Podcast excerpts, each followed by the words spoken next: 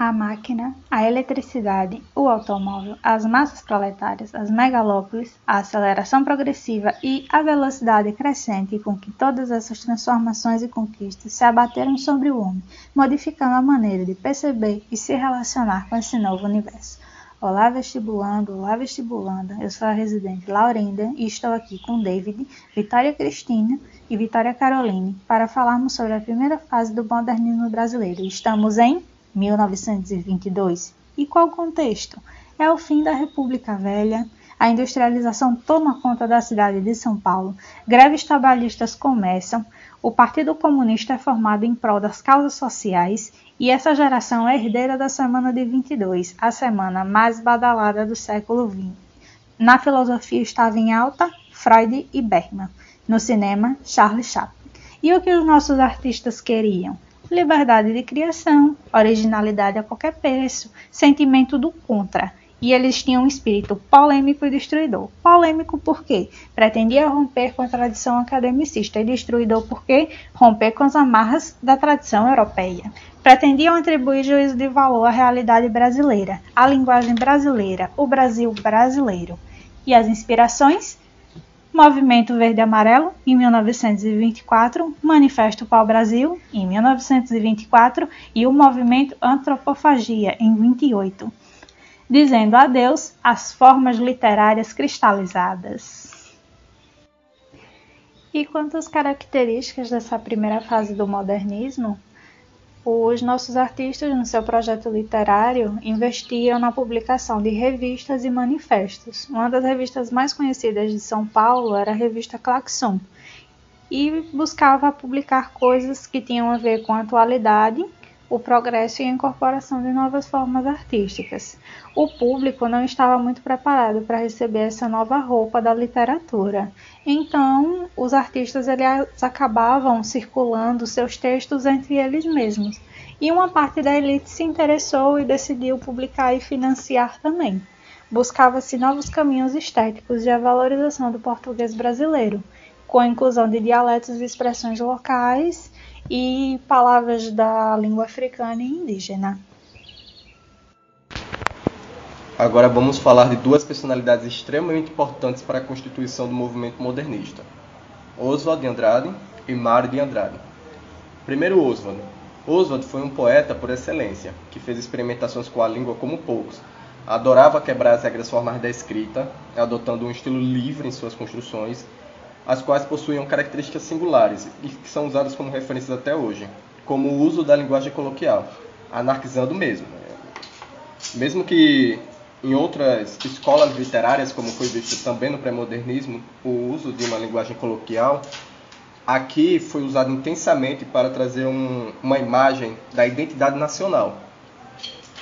Ele também trazia o cotidiano em sua linguagem e em seus temas, como o espirro em público pode ser um mote para uma, a sua construção da sua poesia. Ele adorava satirizar e criticar todos, com bom humor sempre acompanhando. Ele, como os demais autores da época, buscavam a construção da identidade nacional.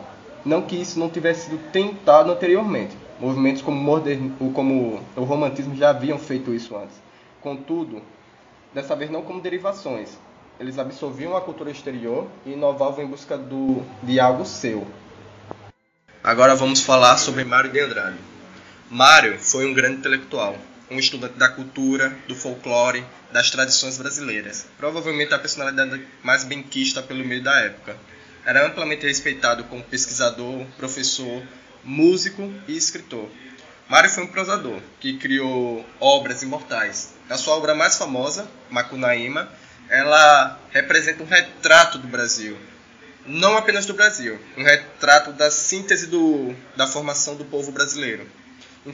Entendendo essa síntese como identidade. O que o originou?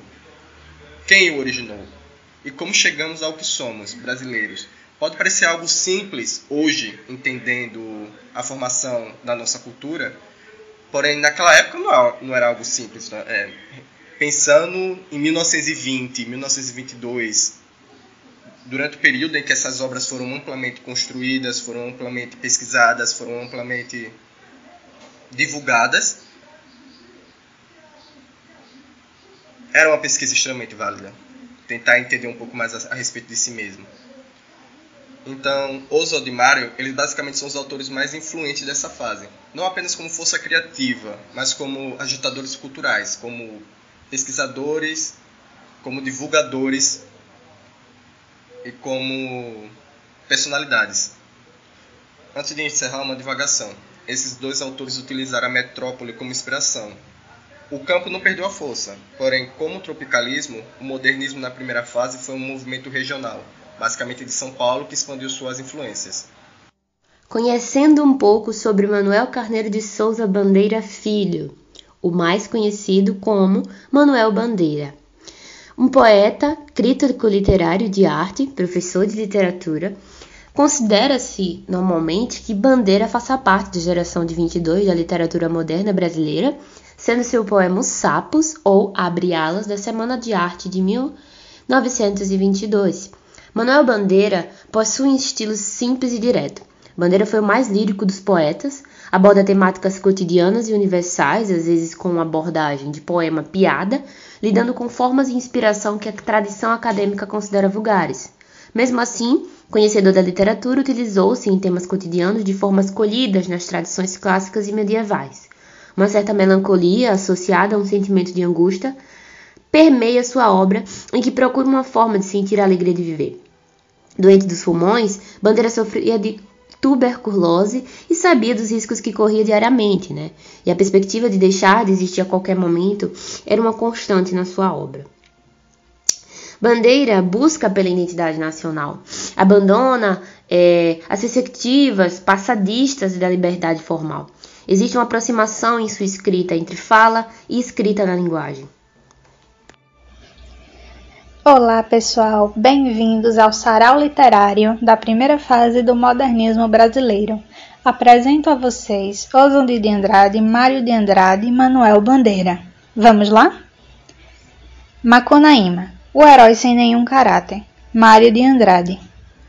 No fundo do Mato Virgem nasceu Macunaíma, herói de nossa gente. Era preto retinto e filho do medo da noite. Houve um momento em que o silêncio foi tão grande escutado, o murmurejo do uraraiqueira, que a índia Tapamunhas pariu uma criança feia. Essa criança que chamaram de Macunaíma. Já na meninice fez coisas de sarapantá. De primeiro passou mais de seis anos não falando. Se o incitavam a falar, exclamava: Ai, que preguiça! Oswald de Andrade, Brasil. O Zé Pereira chegou de caravela e perguntou para o Guarani da Mata Virgem: Sois cristão? Não, sou bravo, sou forte, sou filho da morte, tererê tetê quis aquecer. Lá longe a onça resmungava. Uau, uau! O negro zonzo, saído da fornalha, tomou a palavra e respondeu: Sim, pela graça de Deus. Caem babá, caem babá cum, cum. E fizeram carnaval. Manuel Bandeira Poema tirado de uma notícia de jornal. João Gostoso era carregador de feira livre e morava no Morro da Babilônia, num barracão sem número.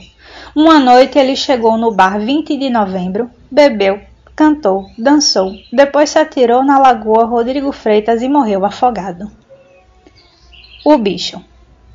Vi ontem um bicho na imundície do pátio, catando comida entre os detritos. Quando achava alguma coisa, não examinava nem cheirava, engolia com voracidade. O bicho não era um cão, não era um gato, não era um rato. O bicho, meu Deus, era um homem. Então, pessoal, esses foram os poemas escolhidos para este primeiro sarau literário. Espero que tenham gostado. Até o próximo episódio.